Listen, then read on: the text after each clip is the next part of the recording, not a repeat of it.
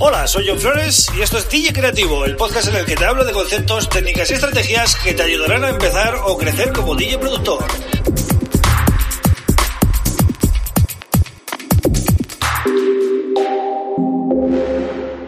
Hola, bienvenido, bienvenida a DJ Creativo. Mi nombre es John Flores y este es el episodio número 15 de, del podcast. Tres semanas consecutivas, por tanto, y em, bueno, creo que he tocado temas bastante esenciales, ¿no? Para cualquier DJ productor que está empezando. Y de eso se trata, ¿no? El podcast trata de, de arrojar un poquito de luz, de, de, que tengas más claras eh, esas eh, dudas que te suelen entrar cuando empiezas y bueno, hoy voy a hablar de eh, el interface de audio. Es una de las cosas más importantes también que debes tener eh, junto con tu ordenador.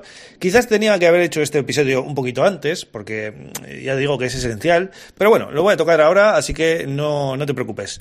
Bueno, puntos, a, puntos clave ¿no? que debes saber sobre el interface de audio. Lo primero de todo, ¿qué hace un interface de audio? Bueno, eh, nos vale para grabar eh, fuentes de, de, audio que no sean eh, digitales, es decir, un micrófono, un, bueno, un, una guitarra, o por ejemplo, si eres DJ, pues una sesión desde la mesa de mezclas eh, que tengas a la tarjeta de sonido y pues de esa manera grabas la sesión, ¿no?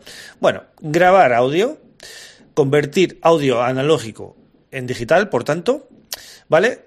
Y por otro lado, pues reproduce la música a alta calidad, ¿vale? Que es algo que nosotros necesitamos eh, como el comer, ¿no? Como productores y como, bueno, editores de audio en general, ¿no? Entonces, em, tenemos esas dos funciones básicamente. Entonces, la calidad de los conversores eh, que tienen la, la, gran mayoría de, de interfaces de audio hoy en día es bastante buena en todos los casos. Entonces, lo que cambia el precio son las funciones adicionales que tienen algunos interfaces de audio, ¿no? Y estos son básicamente entradas, eh, alimentación Phantom, salidas múltiples eh, y luego opciones ¿no? de diseño que quizás son exclusivas de ese modelo o cosas así. ¿no? Bueno, ¿y qué pasa con las tarjetas de sonido o los interfaces de audio que ya tienen nuestros eh, ordenadores ¿no? integradas? bueno, para reproducir música no te voy a decir que son malas, tiene una calidad bastante buena en, en la mayoría de los casos.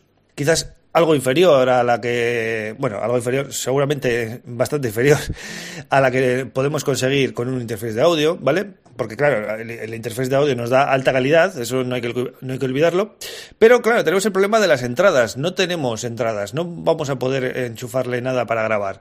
Y, y lo mismo pasa con las salidas, solo tenemos una salida de jack de auriculares, entonces eh, no vamos a poder em, rutear em, nada, ¿no? Eh, ¿no? ¿no? vamos a poder tener varias salidas en el caso que las necesitemos, entonces se nos va a quedar mm, limitada en muchos casos. Bueno, ¿qué tipo de conexiones nos vamos a encontrar en el mercado?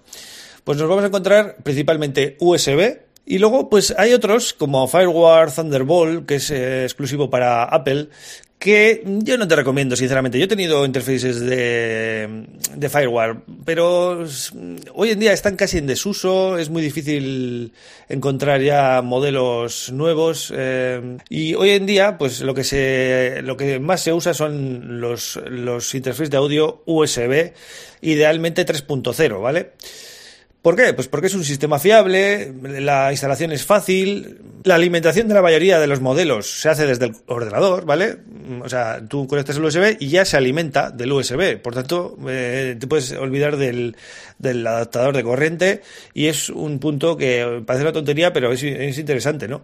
Eh, también permite la, conectarlo o desconectarlo ¿vale? Sin tener que estar pendiente del típico on-off, ¿vale? Yo tengo un, la, la, tarjeta o un controlador que vaya por USB conectado al ordenador, arranco el USB, lo quito de golpe y no pasa nada, ¿vale? El equipo no se, no se, no se estropea porque están diseñados para eso. De hecho, no tienen ni, ni botón de on-off en, en, muchos casos, entonces no hay dónde apagarlos. Así que eh, ese es otro punto muy interesante. Pasamos al tema de las entradas. Bueno, la, la inmensa mayoría de DJs productores, al final, ¿qué necesitamos? Una entrada de micro, una entrada de alta impedancia, o sea, para conectarle una guitarra, un jack eh, grande, ¿vale? O una entrada de línea, ¿no? Para conectar igual nuestro equipo de nuestra mesa mezclas o lo que sea, ¿no? cualquier eh, sistema que funcione por, por RCA, por ejemplo, ¿no? Si vas a necesitar el micro mucho y te vas a tomar en serio lo de grabar voces y tal, intenta que, la, el interfaz de audio tenga una entrada XLR con alimentación Phantom, ¿vale? Porque mm, lo más seguro que uses un micrófono de condensador y estos micrófonos van a necesitar alimentación Phantom y esa alimentación Phantom pues eh, se la va a dar el interfaz de audio. Entonces, míralo bien esto y bueno, tampoco tengo más mucho la cabeza porque hoy en día casi todos los interfaces de audio están muy bien preparados para estas cosas, ¿vale? En cuanto a salidas, pues tienes que mirar qué necesidades vas a tener y elegir aquel modelo que cubra eh, esas necesidades, ¿no? Por ejemplo, si no vas a si no vas a querer rutear nada, pues con una salida estéreo eh, es más que suficiente. Y en cambio, si por ejemplo eres DJ y vas a usar eh, el interfaz de audio para separar canales en una mesa de mezclas pues necesitarás un modelo que tenga pues cuatro, seis, ocho salidas las que necesites, ¿no? Bien, Seguimos con otro punto importante que debes tener en cuenta en el, a la hora de elegir tu interfaz de audio, que es el software de control que viene con el, hardware, ¿vale? Con el aparato. Este software es súper importante porque en mi caso, por ejemplo, que tengo, yo uso la Apple One, ¿vale? Eh, tiene un mezclador interno digital y me permite controlar volúmenes, me permite hacer ruteos de monitorización, eh, configurar salidas, eh, etcétera, ¿no? Y aparte de este software de control, hay que prestar mucha atención al, a los drivers. Y aquí me voy a parar un poco porque los drivers en un interfaz de audio son muy importantes. El driver es un software que te va a proporcionar el propio fabricante, ¿vale? Cuando compres el interfaz de audio, y es lo que hace que el ordenador se comunique con el interface de audio, ¿vale? Entonces, este software tiene que estar muy bien actualizado y optimizado para tu ordenador. Porque si no, eh, vas a tener cuelgues, vas a tener eh, reinicios de, del ordenador, vas a, vas a tener fallos muy graves y al final eh, es a cuenta de, un fallo de software, pero es un, un fallo grave, ¿vale? Porque para que reinicie el sistema, pues imagínate, ¿no? El chispazo que ha pegado. Entonces, siempre importante descargar los últimos drivers de la página oficial del fabricante del de, interface de audio que hayas elegido, ¿vale?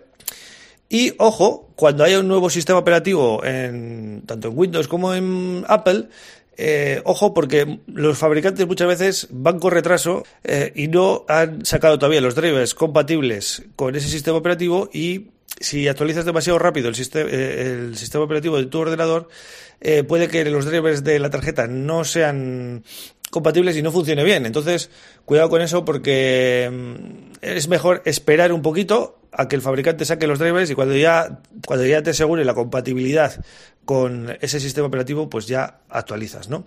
Eh, esto aplícalo a todo, ¿vale? No solo a los interfaces de audio, también controladores MIDI, todo lo que tengas que mm, requiera mm, software, ¿vale? Es importante que tengas eh, bien controlado eso, ¿no? Bien, y por último, ya para terminar el episodio de hoy, ¿qué marcas eh, ofrecen una buena relación calidad-precio hoy en día? Bueno, pues yo te voy a recomendar Apogee la gama baja, ¿vale? Si tienes Apple, o si tienes un MacBook, por ejemplo, la, la gama baja de Apogee eh, va muy bien, Apogee One, Apogee Duet, todo este tipo de interface. Yo las uso, por eso te las recomiendo, y no me paga nada, ¿eh? pero mm, creo que me han funcionado muy bien, son muy portátiles y va muy bien.